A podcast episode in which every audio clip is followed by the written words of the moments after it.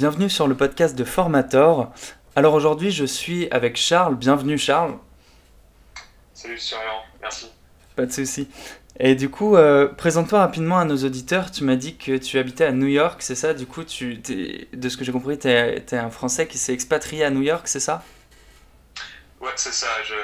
Je, travaille sur le web en fait, et je, actuellement, voilà, je, vis à New York. Ouais. Et donc, j'ai une activité majoritairement en, France encore pour le moment. Super. Et euh, oui, donc tu t'es expatrié, et c'était il y a combien de temps? Euh, ça, fait, ça fait un an que je vis aux États-Unis. Je vis, à, je vis à New York depuis euh, l'été, l'été 2019, donc un peu moins d'un an. Super. Et du coup, ouais, t'es carrément, es carrément ce qu'on pourrait appeler un digital nomade? Alors, je dirais pas un digital nomade parce que je bouge pas tout le temps. Ouais. mais, mais je, je, pourrais, dans le sens où ouais, j'ai juste à prendre mon ordi portable et mon téléphone et avoir une connexion internet pour bosser quoi? Ouais, c'est ça, mais après tu. Mais j'ai pas, le, pas le mode de vie nomade de, de, de ces gens nazis qui, qui changent de Airbnb toutes les deux semaines et compagnie. ça marche. Euh, et du coup, oui, tu travailles, euh, tu travailles dans les réseaux sociaux euh, et dans les, dans les thématiques de web marketing et de réseaux sociaux. Comment est-ce que tu vois l'avenir des réseaux sociaux d'une façon un petit peu générale? Et ensuite je te demanderai plus en détail bah, ce qu'on a, si on suit un petit peu l'évolution classique, c'est qu'en gros, les, réseaux sociaux, quand ils se lancent, c'est super, tu as énormément d'opportunités, puis euh, tu en as de moins en moins parce qu'en gros, les, entreprises monétisent la plateforme de plus en plus. C'est ce qui s'est passé avec Facebook, c'est ce qui se passe maintenant avec Instagram, et c'est ce qui va arriver à LinkedIn et à TikTok dans, assez peu de temps euh, finalement.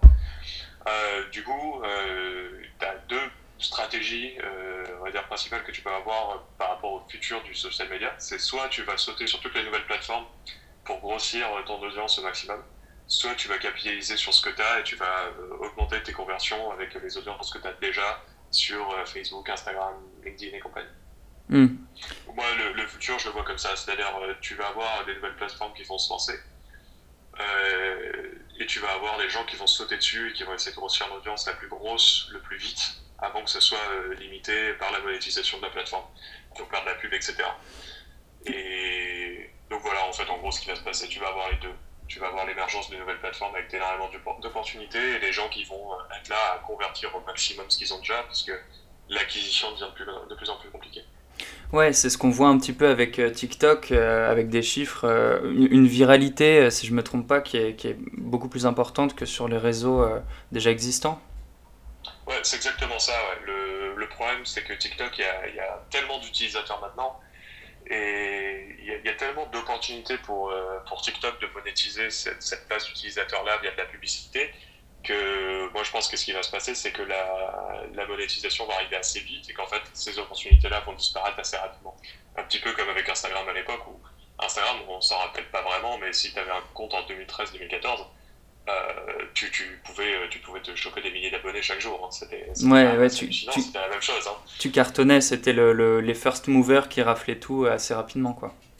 Ouais, exactement. C'est pour ça qu'aujourd'hui, tu as des comptes euh, qui sont pas terribles et qui ont des, dizaines de milliers, voire des centaines de milliers d'abonnés. Hmm. Et, ça tombe bien qu'on en parle parce que d'ailleurs j'avais une, question prévue là-dessus. Euh, TikTok ou Instagram, si tu devais choisir l'un des deux à l'avenir, tu prendrais lequel?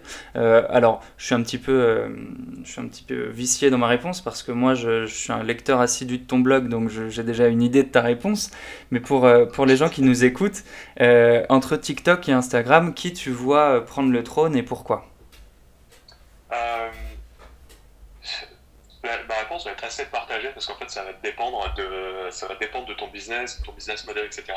C'est-à-dire que si tu es dans une logique d'hyper-croissance super rapide, euh, tu lances ta boîte, c'est génial et tu sais que c'est un truc, euh, comment dire, tu vas capitaliser dessus, sur les deux prochaines années, je te dirais, euh, fonce sur TikTok, t'emmerdes pas avec Instagram. Parce qu'Instagram, avant que ça, avant que ça prenne, etc., ça, ça fonctionnera pas.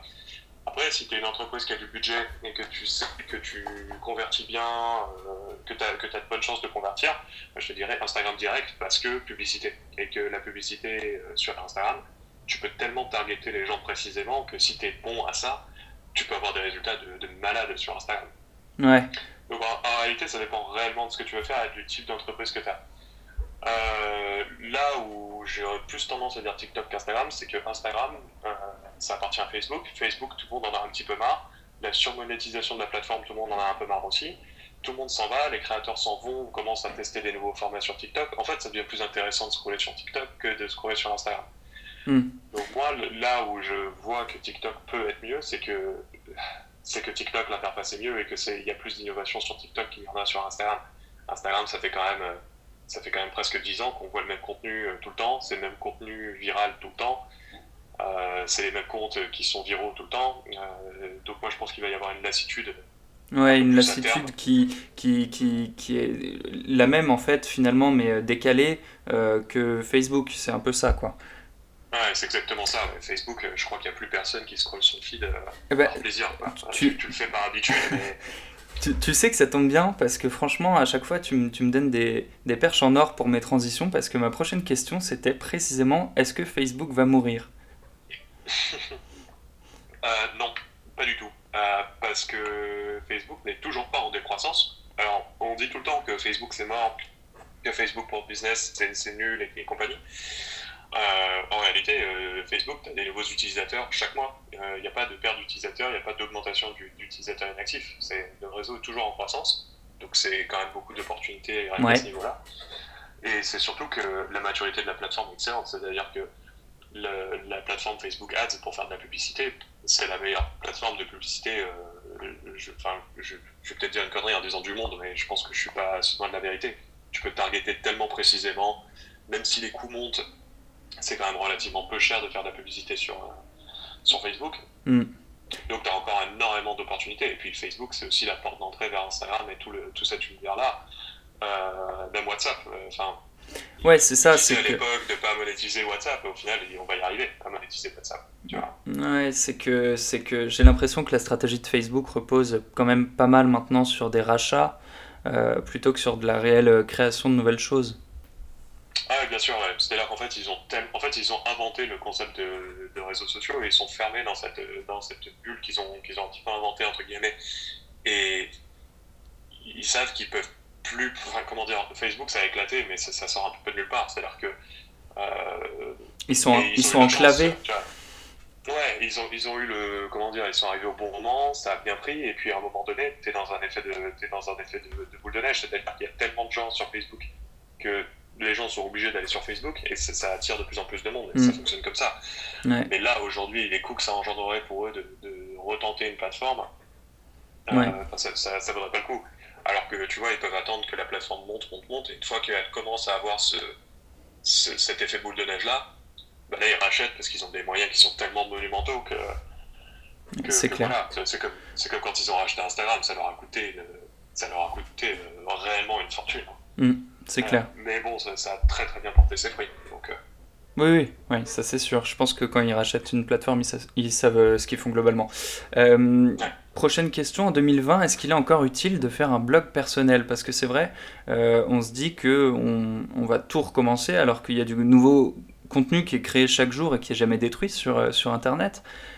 tout a déjà l'air d'être créé en fait, et donc comment savoir si c'est une bonne idée aujourd'hui ou demain de créer son blog perso? euh,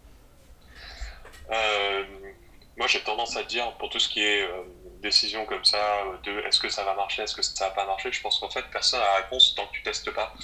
Hmm. Et s'il y a bien un truc que tu remarques dans le marketing, et notamment le marketing digital, c'est que tous les a priori que tu as, euh, bah, en réalité, ils sont soit pas fondés, soit pas vérifiables, ni vérifiés. ouais, totalement. Si la question c'est est-ce que si je lance un blog ça va marcher, je te dirais bah, lance un blog, investis-toi dessus pendant trois mois et vois si tu as du trafic. Quoi. Si tu n'en as pas, bah euh, non, c'était pas une bonne idée. Ça peut être pour plein de raisons. Hein. Ton, ton blog était moche, euh, pas responsive, euh, pas, pas référencé sur Google. Ou ça peut être simplement, bah, pour ta thématique, ça fonctionne pas. Et puis voilà. Mais tant que tu testes pas, il y a trop, il y a beaucoup trop de paramètres en fait. pour juste répondre simplement oui ou non, et en fait, ça dépend de, de chaque business, quoi. Ouais, mais après, tu vois, enfin, avoir son propre blog, moi je trouve ça, moi, je trouve ça cool. Hein. J'ai mon propre blog qui a mon nom, qui est pas particulièrement optimisé. Et pourtant, tu vois, j'ai pas mal de trafic en search. Euh, enfin, Donc bon, euh, pour moi, euh, je pense que ça aurait pas été le, la thématique du marketing, c'est quand même pas. Enfin, c'est quand même la thématique la plus saturée du web, hein, je pense. Ouais. Et pourtant, tu vois, j'arrive quand même à avoir ma petite part du gâteau et à avoir un petit peu de trafic, quoi. donc, donc oui. Instinctivement, tout le monde, instinctivement, tout le monde m'aurait dit lance pas ton blog, ça marchera pas. Quoi. Ouais, c'est sûr, et, pourtant tu. ouais. Donc en fait, il suffit de tester et de, voir si ça fonctionne, si, si tu arrives à avoir de la traction et, et d'y aller comme ça. quoi. Exactement, ouais. Mais par contre, si tu testes quelque chose, faut le tester bien et sérieusement. C'est-à-dire que si tu montes ton blog et que deux jours après, tu n'as toujours pas de visite et que tu te dis, ok, ça marche pas, euh, ouais, bon, t'as pas laissé la, pas laissé la, chance qu'il fallait, tu vois. Il faut aussi investir quand même un minimum et, euh, et réellement tester l'idée, autrement ça sert à rien. Quoi. Mmh, évidemment. Et euh, est-ce que tu as des, est-ce que tu aurais des outils, des trucs, alors euh, un peu comme Google Analytics, même si tout le monde s'en doute, mais mm, théoriquement pas Google Analytics, mais des petits conseils, des, des bons sites euh, comme SEMrush, ce genre de trucs, pour améliorer son référencement, son site ou son personal branding même à la limite? Euh, moi, je suis pas un grand connaisseur du référencement. J'ai quelques bases, mais j'utilise en fait assez peu d'outils. J'utilise des outils euh, qui sont fournis par Google, donc Google Trends et compagnie. Ouais. Euh, j'ai utilisé un petit peu euh, SMrush, mais en fait, tous ces logiciels, enfin tous ces sites-là, ils sont hyper limitants si tu ne payes pas pour l'outil. Mm. Et moi, vu que tu vois, le, le SEO, c'est pas nécessairement ma spé, j'ai pas envie de payer 10 balles par mois pour un outil comme ça. Quoi. Dont tu saurais pas te servir. Ouais, exactement, ou alors dont je me sers qui n'a pas suffisamment d'impact sur mon business, tu vois. Euh, moi, le search aujourd'hui, c'est pas, c'est pas, c'est pas, euh, enfin, bah, mon revenu dépend pas de mon, mon, mon SEO, quoi, globalement. Donc, euh, donc, je j'ai pas d'intérêt à investir 10 balles dans, dans un logiciel qui, qui, va me sortir les mots clés qu'il faut. Bien, ouais, bien sûr. Parce que c'est le truc, c'est que souvent on entend, tu sais, oui, il faut absolument avoir cet outil-là, cet outil-là. Qu'est-ce que tu en penses? Ah, moi, je, moi, je pense que c'est des conneries. C'est, tu, tu, utilises ce qui te, déjà, toi, te parle, euh, ce qui te sert réellement. Et puis, surtout, il faut aussi se dire un truc, hein, la plupart des outils qui sont payants, en réalité, c'est juste, euh, des, c'est, c'est juste des programmes qui utilisent des outils qui sont déjà gratuits, qui reformulent soit la présentation, soit qui combinent des données. Enfin, en réalité, c'est des données que tu peux trouver toi-même gratuitement. Quoi. Mm. Mm. Euh, je pense qu'il faut sortir un petit peu de la sacralisation de, de l'outil. Tu vois, c'est comme programmer ses posts sur Facebook. Enfin, tu vas tomber sur des centaines d'articles qui vont te faire des comparatifs entre tous les logiciels qui permettent de, de, de, programmer tes posts sur Facebook et Instagram et compagnie. Euh, en réalité, rien que l'interface de Facebook, il te le fait gratuitement. Ouais. Et tous les autres programmes, euh, bon, c'est à peu près tous globalement les mêmes et ils sont tous payants à peu près au même prix. Enfin, je veux dire, ça sert à rien de passer des heures et des heures à aller chercher le bon outil. Enfin, c'est pas, c'est pas ça qui va faire que, es, que tu vas avoir des résultats, quoi. Hmm. Il vaut mieux, euh, il, vaut mieux aller vers le, le plus simple, quoi. Ouais. Exactement, et en fait, euh, c'est ça l'effet aussi perfide de tous ces outils-là, c'est qu'ils te vendent le, le, fait que si tu utilises l'outil, tu vas devenir riche, tu vois. Hmm. Mais en réalité, euh, pas du tout. Enfin, c'est complètement pas lié, tu vois. Euh, quand tu regardes la communication de Buffer, par exemple, il t'explique que si tu programmes tes posts, tu vas augmenter l'engagement de tes posts. bah non, pas du tout. Enfin, c'est pas parce que tu as utilisé Buffer que tu vas gagner en engagement. C'est juste que tu les as prévus en avance, donc tu as peut-être passé plus de temps, tu as peut-être réfléchi différemment. Enfin, Ouais, c'est ton travail qui est, qui, est, qui est plus qualitatif par rapport à ce que tu aurais fait si tu les balançais instinctivement, quoi. Ouais, exactement. Mais le mm. problème, c'est que dans ta tête, tu te dis, ouais, si j'utilise cet outil-là, je vais avoir du succès, je vais avoir plein d'abonnés. Donc, en fait, c'est pour ça qu'il y a une obsession des outils, alors qu'en fait, c'est assez, souvent, euh, assez souvent des distractions. Mm. Ok. Et euh, qu'est-ce qui serait, selon toi, des signes qui montrent qu'on est prêt à se lancer dans l'aventure entrepreneuriale? Parce que je sais que c'est pas simple, il y a énormément de freins euh, psychologiques et euh, logistiques. Et qu'est-ce qui, qu'est-ce qui ferait que, voilà, tu, tu te dirais, cette personne-là, elle, est, elle semble prête pour une aventure entrepreneuriale? Moi, je dirais qu'il y, y, a plusieurs facteurs. Le premier, ça doit, pas être de, ça doit être de ne pas faire ça pour l'argent. Ouais. Euh, c'est un truc que tu entends trop souvent, les gens qui disent Ouais, le salariat c'est nul parce que tu fais plein d'études et tu gagnes 2000 balles par mois. Mm. Euh, et, qui se disent Du coup, je vais monter ma boîte parce que comme ça, je vais pouvoir avoir vachement plus de revenus. Alors, c'est vrai, euh, mais pas nécessairement. Et, et, aussi, enfin, c'est. moi, je trouve que c'est pas une super bonne raison de le faire, de le faire, de le faire pour l'aspect financier, quoi. Bien sûr. Ça peut te pousser vers des business models qui sont pas éthiques, ça peut te pousser vers des pratiques qui sont pas éthiques. Euh, donc moi je dirais que voilà, si l'unique motivation c'est l'argent, je pense que c'est pas la peine. Ouais. Autrement, je dirais que quelqu'un qui est prêt, c'est quelqu'un qui a un projet, c'est quelqu'un qui a, en gros, il n'est il est pas dans cette espèce de débat est-ce que je suis salarié, est-ce que je suis entrepreneur, mais plutôt euh, bah, j'ai envie, de, envie de bosser sur mon truc à moi. Et si c'est ça ta réflexion, si c'est ça euh, ce à quoi tu penses tout le temps, euh, dans ce cas-là, ouais, t'es prêt. Ouais, Après, il va y avoir plein de skills à, développer, tu vois, la, discipline, ce, enfin, ce genre de choses-là, le fait de pouvoir travailler devant un ordinateur sans être distrait pendant plusieurs heures, c'est quand même, c'est pas super bête, mais c'est quand même pas facile. Hmm. Et, voilà. Ouais, moi, je dirais que ça, ça vient du fondement de, de ce truc-là, qui est un, qui, est un, un, un, vrai trait de caractère de dire euh, c'est pas j'ai le choix entre être salarié ou être entrepreneur, c'est j'ai un projet, donc je deviens entrepreneur. Donc je le, je le porte à bout. C'est ça, c'est qu'en fait c'est une conséquence d'une passion, d'une envie euh, personnelle profonde. quoi. Ouais, complètement, ouais. Ok, super, super. Euh, et les trois pires défauts d'un entrepreneur. Alors déjà, j'en vois un venir, c'est ce, que tu viens de me, ce dont tu viens de me parler, mais euh, pour toi, si tu as déjà croisé dans des entrepreneurs ou, ou dans l'archétype que tu t'imagines, c'est quoi les trois pires défauts d'un entrepreneur?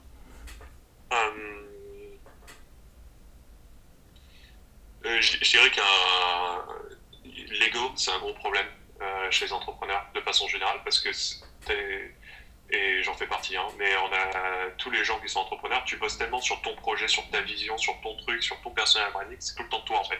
Mm. Tu bosses pour toi. C'est hyper égoïste, tu vois, quand tu y réfléchis, et c'est en même temps hyper noble, parce que tu dis, euh, bah ouais, mais tu vois, moi je suis pas comme les autres, je suis pas bosser pour un patron, je bosse pour moi, tu vois, je, suis vachement supérieur et tout. Et en fait, euh, via ce prisme de l'ego, en fait, tu vas prendre énormément de décisions qui sont pas les bonnes, euh, tu vas faire des choses, faire des tâches qui sont pas productives simplement pour flatter ton ego, ce genre de choses-là.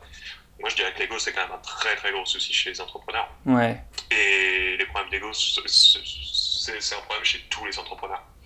100%. C'est parce que l'activité entrepreneuriale elle-même, elle, est, elle, vient de.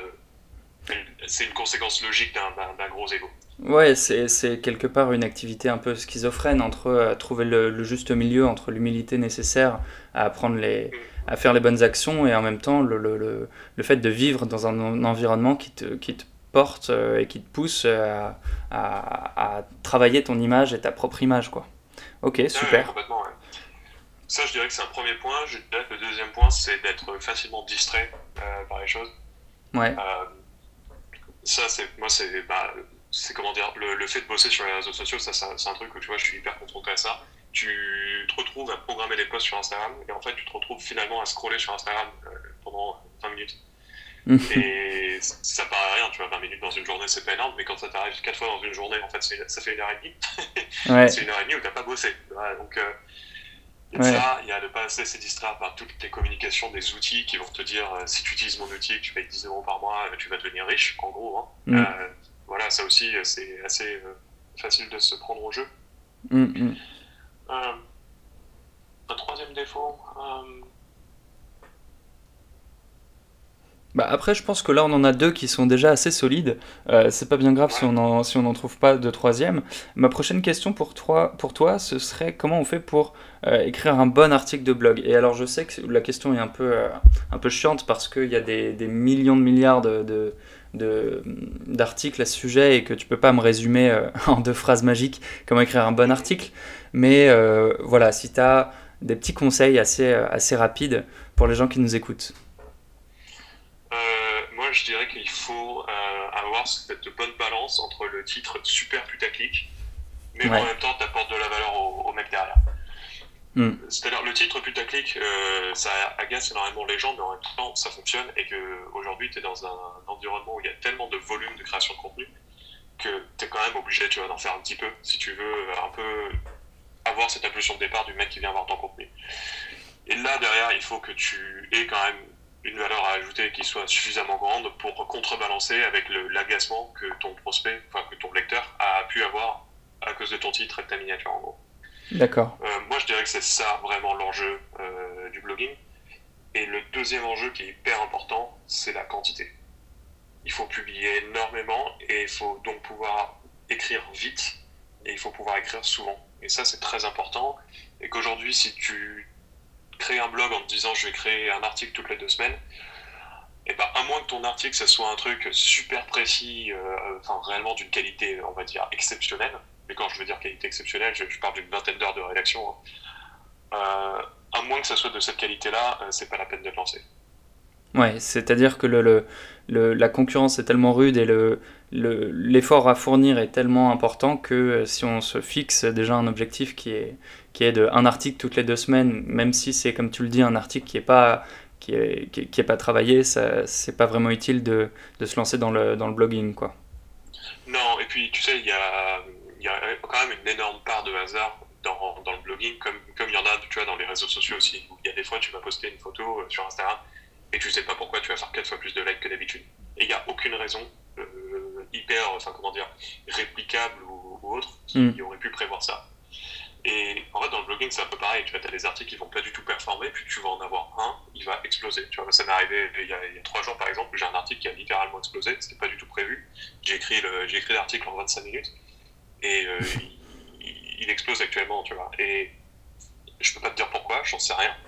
Mais c'est chouette. Et je sais que ça, ça arrive plus souvent, tu vois, quand tu écris un contenu par jour, quand tu écris un article de blog par jour, que quand on écrit un toutes les deux semaines, tu vois. Ouais. Donc il faut jouer le jeu du volume si tu veux profiter de ces, de ces petits moments de buzz qui sont pas du tout prévisibles, en fait. Du, du facteur chance imprévisible. Complètement, ouais. Ça marche. plus de chance quand tu joues mille fois que quand, on, quand, tu joues deux fois. Et oui, et oui. Ok. euh, super. Euh, une autre question maintenant. Euh, comment vaincre sa peur de vendre une formation pour ceux qui aimeraient créer des formations? Euh, je sais que ça peut être... Il y a beaucoup de gens qui, qui sont un petit peu en galère parce qu'ils ils ont peur finalement de vendre. Euh, est-ce que tu as... Est-ce que tu aurais une idée de comment euh, apaiser ces peurs de vendre? Alors c'est marrant parce que je suis en plein dans cette idée de vendre une formation actuellement. Donc c'est des questions que je me suis beaucoup posées et oui, j'ai eu très peur de me dire que j'allais vendre des produits. Alors mm. que ça n'a pas de sens, tu vois, je vends des coachings déjà euh, qui sont des produits bien plus chers que des, que des formations par exemple. Ouais. Moi je dirais un premier truc, c'est euh, si tu as peur de vendre, demande-toi si c'est pas ton produit qui est pas assez bon.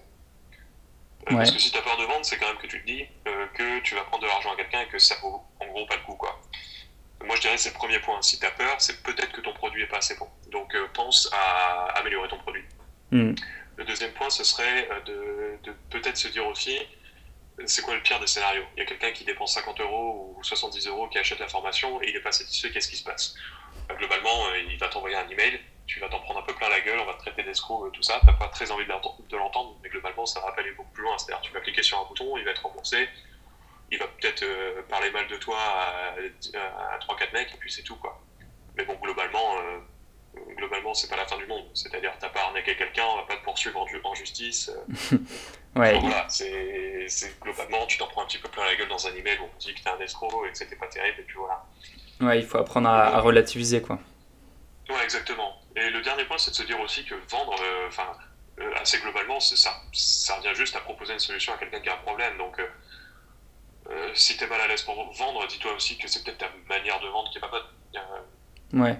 Mm moi, je, je suis pas très à l'aise, tu vois, là, actuellement, dans l'idée d'écrire une page de vente, par exemple, mais par exemple, discuter avec un prospect au téléphone et lui vendre un coaching derrière, c'est quelque chose qui me pose plus du tout de problème, parce qu'au final, j'ai pas l'impression de, de, vendre quelque chose qui a aucune valeur. J'ai plutôt l'impression de répondre à un problème euh, qui est existant, qui est posé, et je, et je sais que je vais donner des solutions, quoi. À partir de là, ça t'enlève énormément le syndrome de l'imposteur. Il faut, c'est ça, c'est qu'il faut, il faut se repositionner non pas en tant que, que, que vendeur, mais en tant qu'apporteur de solutions aussi, quoi. Super. Ah, exactement, ouais. Super. Et euh, autre question, comment savoir si on a fixé un bon prix? À tes yeux, en tout cas. Euh, bah, le bon prix, c'est le prix que c'est le prix que ton prospect est prêt à payer. Il euh, n'y a pas de bonne réponse à ça. Encore une fois, il faut tester. Il y a des gens, tu vois, ça c'est le, c'est comment dire, c'est le problème de la, de la valeur perçue. Mais il y a des gens pour qui ton produit, qui vont acheter 50 balles, ils vont dire, waouh, tu devrais vendre ça des milliers et d'autres qui vont dire, dans 50 euros, c'est quand même un peu cher, quoi. T'aurais dû le vendre à 19, quoi. Ouais. Donc tu as, toujours les deux. Il y en a qui sont encore bloqués par le fait, par exemple, de se dire, euh, ouais, mais c'est une formation uniquement audio. Euh, c'est une formation uniquement audio, il n'y a pas de vidéo, donc du coup, il faut que je la vende moins cher. Mm. Euh, bah non, pas forcément, tu vois, parce que la, valeur que tu peux apporter peut être bien supérieure que si c'est de la vidéo. Enfin, ce que je veux dire par là, c'est que le bon prix, ça va être le prix que, que le maximum de tes que, que, tes prospects vont être prêts à payer, que la majorité de tes prospects vont être prêts à payer et vont être OK de payer. Ouais. Donc là, c'est dur à dire. Moi, je dirais que c'est un mélange de si ta page de vente est hyper bonne, euh, c'est aussi proportionnel à ça, mais si ta page de vente est hyper bonne, tu peux aussi vendre bien plus cher que ce que tu vendrais normalement. Je pense par exemple euh, un très bon euh, formateur, enfin très connu en tout cas, Jean Rivière. Mais Jean Rivière, il est, quand même excellent dans ses pages de vente. Ses pages de vente, à chaque fois, elles sont hallucinantes de qualité. Quand derrière le, le mec il te vend une formation à 99 euros ou 79 euros, t'as vraiment l'impression que tu achètes un produit euh, de ouf à 100 balles. C'est-à-dire, euh, et, que tu fais une, et que tu fais une bonne affaire. Ouais, et tout ça, c'est parce qu'il a une page de vente exceptionnelle. Hmm. Ce qui est parfois perfide, moi, ça m'est arrivé de lui acheter une formation et après, euh, en écoutant la formation, de me dire Ah ouais, mais en fait, je me suis complètement laissé berner par, par la page de vente. C'est pas terrible, en fait. Mm. c'est pas que la formation n'est pas terrible, mais ça s'adapte pas tellement aux besoins que j'avais finalement. Ouais. Et ok, super. génial. Autre question, est-ce qu'on est obligé maintenant de passer par YouTube aujourd'hui si on, si on veut réussir à vendre des formations et à se créer une communauté euh, Je pense que tu sais qu'il y a beaucoup de gens qui, conseillent vraiment euh, beaucoup, beaucoup de passer par YouTube. Euh, est-ce que c'est pour toi un, média vraiment primordial? Moi, en fait, je pense que ça dépend de l'échelle à laquelle tu vois ton business. C'est-à-dire si tu veux faire tourner ton business avec 5 clients qui payent très cher, euh, non, as pas besoin, je pense que tu n'as pas besoin d'être sur YouTube. Si par contre tu vises beaucoup plus de volume, euh, oui, voilà, beaucoup plus de volume avec des prix plus bas, je pense que là, YouTube, c'est essentiel. Ouais. En fait, YouTube, c'est ni plus ni moins qu'un. enfin, on dit que c'est pas un réseau social parce que c'est un moteur de recherche, c'est vrai, mais ce que je veux dire, c'est que euh, c'est un petit peu comme être présent sur un réseau social, c'est-à-dire que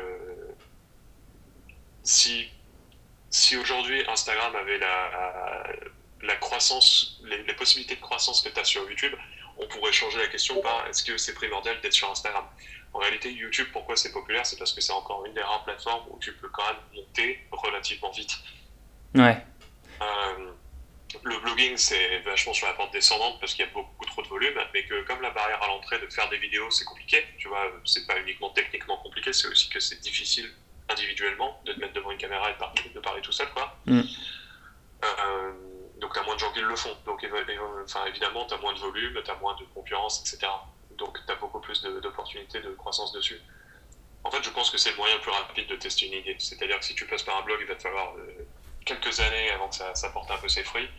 Je pense que sur YouTube, ça peut aller beaucoup plus vite. D'accord, ok, super. C'est un bon moyen de test ou alors c'est un bon moyen si on a une grande quantité de, de, de prospects, quoi. Ok. Ouais, exactement. Top. Euh, est-ce que tu as un, bon moyen, je dirais pas un hack, parce que je sais que tu es comme moi, t'aimes pas ce mot, mais un bon moyen de fidéliser tes clients euh, La qualité du contenu. Ça, c'est vraiment le truc.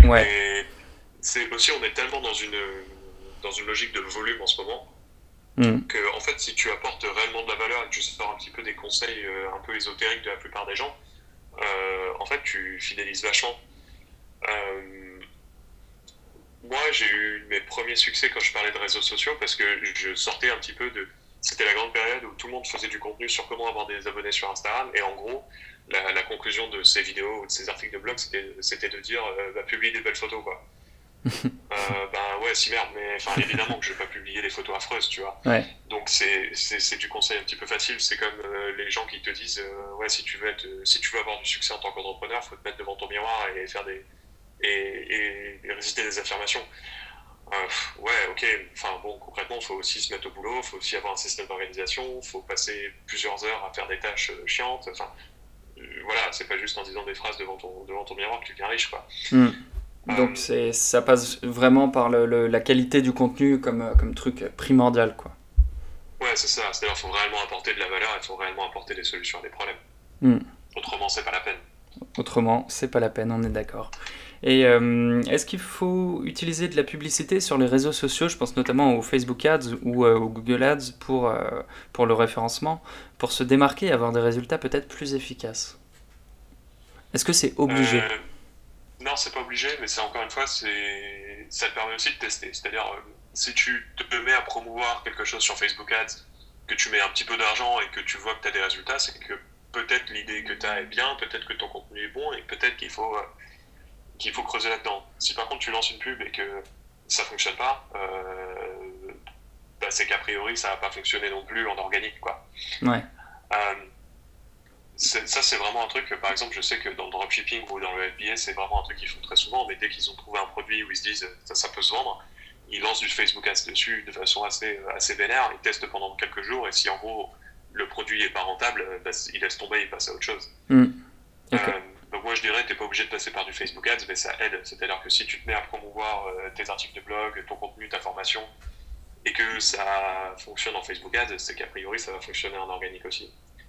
Euh, ça prendra plus de temps, qu'il va falloir que tu drives du trafic et compagnie, mais c'est que l'idée est bonne. Moi je pense que ça te permet de valider des trucs et ça te permet de gagner du temps. Ouais, en fait, c'est encore une fois une question d'équilibre. C'est-à-dire, si tu as du budget, bah, vas-y, fais de la pub. Et si tu n'as pas de budget, ben, en fait, tu compenses en y passant plus de temps. Ouais, c'est un peu toujours euh, l'équation euh, temps euh, contre argent. Quoi. Temps, mm. argent, ouais. Super. Et enfin, dernière question. La fonctionnalité qui serait super pour un site de vente de formation comme Podia, ClickFunnels ou justement Formator.io et qui n'existe pas encore. Si tu as une petite idée. Alors, je connais pas les plateformes précisément parce que j'en ai pour l'instant utilisé aucune. Ouais. Euh, je les ai utilisés en tant que client, euh, donc bon, j'ai cet aspect-là. Mm-hmm. Euh, moi, je dirais que un truc, et c'est ce que commence un petit peu à faire Podia, mais d'avoir un peu la plateforme tout en un. C'est-à-dire, tu héberges ta formation, tu as ta liste de clients, ta liste email, tu peux programmer tes emails directement dessus. je sais par exemple aussi que sur Mailchimp, qui est un client mail, donc rien à voir, mais tu peux par exemple faire tes Facebook Ads sans avoir à passer par. Ah, cool. Pardon, tu peux faire tes Facebook Ads sans avoir à passer par la plateforme Facebook Ads. Ouais. Ce qui est assez chouette, hein, parce que la plateforme Facebook Ads, c'est quand même un merdier euh, monumental. Hein. Mm. C'est de pire en pire d'ailleurs. Hein. Moi, je l'utilise parce que ça fait très longtemps que j'utilise, mais la plupart des gens euh, ne l'utilisent plus aujourd'hui. Ils passent par euh, des outils comme ça qui permettent de simplifier la plateforme. Mm. Donc, moi, je dirais, je dirais une plateforme de formation qui s'occupe de tout, c'est-à-dire tu peux faire de l'envoi de mailing, tu peux gérer tes Facebook Ads, tu peux gérer ton search, tu peux gérer tes analytics entièrement euh, depuis la plateforme. Moi je dirais que ça, ce serait vraiment l'outil idéal parce que dans ce cas-là, tu te retrouves à pas multiplier les outils, tu restes vraiment sur un seul outil. Ouais, la, la, la, la simplification au maximum de, de tout ce parcours-là, quoi. Ouais, c'est-à-dire qu'en fait aujourd'hui c'est vraiment, moi c'est ce que je trouve en tout cas dans, dans tous ces gens qui veulent être entrepreneurs web, c'est que euh, on te dit tellement, on te parle tellement d'outils, de trucs, qu'en fait, c'est c'est hyper, c'est hyper compliqué de savoir par où commencer, quel outil il faut utiliser, quel outil va être pratique, quel outil est trop cher, quel outil est bon, quel outil est pas bon. Enfin, quand tu fais du web, tu as quand même énormément de choses à gérer déjà, et en plus, tu vas te préoccuper de savoir quel outil est compatible avec quoi. Euh, tu vois, si tu veux créer un site ou un blog, euh, c'est quoi la solution entre Wix, Squarespace et, et, WordPress? Avec ça, tu dois en avoir peut-être 100 euh, 000 articles de blog sur la question. Mm. Au final, euh, moi je te dirais, va au plus simple, va avec ce qui a le plus de, sens, de le, plus de sens pour toi. Tu vois, moi, mon blog personnel, j'ai pas d'intérêt SEO par exemple. Je veux juste que le truc soit bien présenté, j'ai pas envie de passer de, temps dessus. Il est, il est, sur Squarespace et moi je trouve qu'il a, une, il a une bonne tête, il tourne à peu près bien. Oui, carrément. Et, et, moi de mon côté, il est super simple à manager. Donc j'ai aucun intérêt de passer par un WordPress sur ce projet-là. Mm. Ouais, euh, d'accord. Mais donc le, le, le, côté tout en un, quoi. Euh, le côté tout en un, ouais. Et simple. Ça, c'est vraiment important, mais simple. Bah... avec les outils super compliqués, avec des fonctionnalités dont personne n'a besoin, quoi. Eh bah, Là-dessus, on se rejoint totalement parce que, euh, parce que Formator, justement, euh, a pour but de, de, faire le truc le plus simple et le plus complet possible. D'ailleurs, euh, je rebondis sur ce que tu, sur ce que tu disais, mais sur notre outil, on a intégré le, le, la capacité, bien sûr, d'envoyer des mails, on a intégré un outil de blog pour ceux qui n'ont pas forcément, justement, la, la, capacité à ouvrir un WordPress ou des choses comme ça, référencées en SEO. et donc, pas mal d'outils qui, qui, rejoignent ton propos de, voilà, faire l'outil le plus complet et en même temps le plus simple et intuitif. Ok. c'est ça. Eh ben, super. Eh ben, écoute, je pense que, que j'ai la réponse à, la majorité des, des, questions que je voulais te poser. Et puis, euh, c'est super pour moi. Je te remercie énormément, Charles, pour cette petite interview. Merci d'avoir reçu. Pas de souci. Et puis, on se, dit, euh, on se dit à la prochaine fois pour l'épisode 3 de ce petit podcast de formator.io. À tout de suite.